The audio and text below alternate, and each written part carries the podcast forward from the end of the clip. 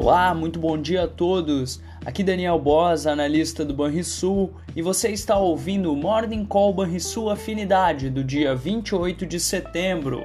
Chegamos ao meio da semana e lá fora temos bastante volatilidade e mercados nervosos. Embora na última meia hora as bolsas tenham mostrado alguma quietação e o dólar passou a subir com menos força após o Banco da Inglaterra anunciar novas compras de títulos soberanos no Reino Unido. Mais cedo, o índice DXY renovou a máxima em 20 anos e o euro a mínima em igual período, enquanto os juros dos títulos americanos de 10 anos ultrapassaram a barreira de 4%, o que não ocorria desde 2010, em meio a temores de que o Fed continuará no tom agressivo para tentar controlar a inflação. A presidente do Banco Central Europeu, Christine Lagarde, sinalizou hoje que serão necessários novos aumentos na taxa básica de juros da zona do euro. Na China, por sua vez, o yuan atingiu a mínima histórica frente ao dólar no mercado offshore e o menor nível desde 2008 no mercado onshore.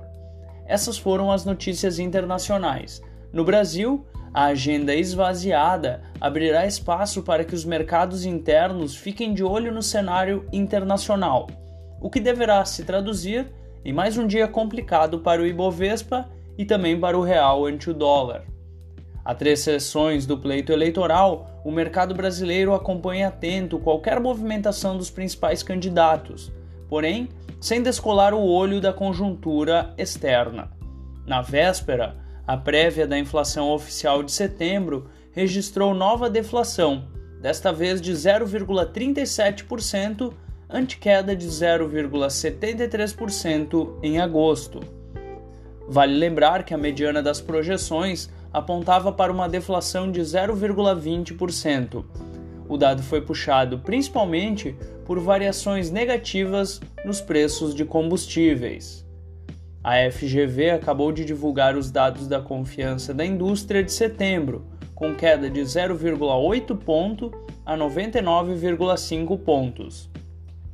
Fechamento do mercado. O dólar fechou a terça-feira estável, aos R$ 5,38. O Ibovespa registrou nova queda, desta vez de 0,68%, aos 108.376 pontos. Já o S&P 500 caiu 0,21% aos 3.647 pontos. O DI futuro para janeiro de 2024 caiu 17 pontos base, a 12,78%. E o DI futuro para janeiro de 2027 caiu 14 pontos base, a 11,54%. Na agenda do dia, destaque dos Estados Unidos para a balança comercial e os estoques de petróleo. E no Brasil, teremos o relatório mensal da dívida pública, o fluxo cambial semanal, além dos dados de emprego do CAGED.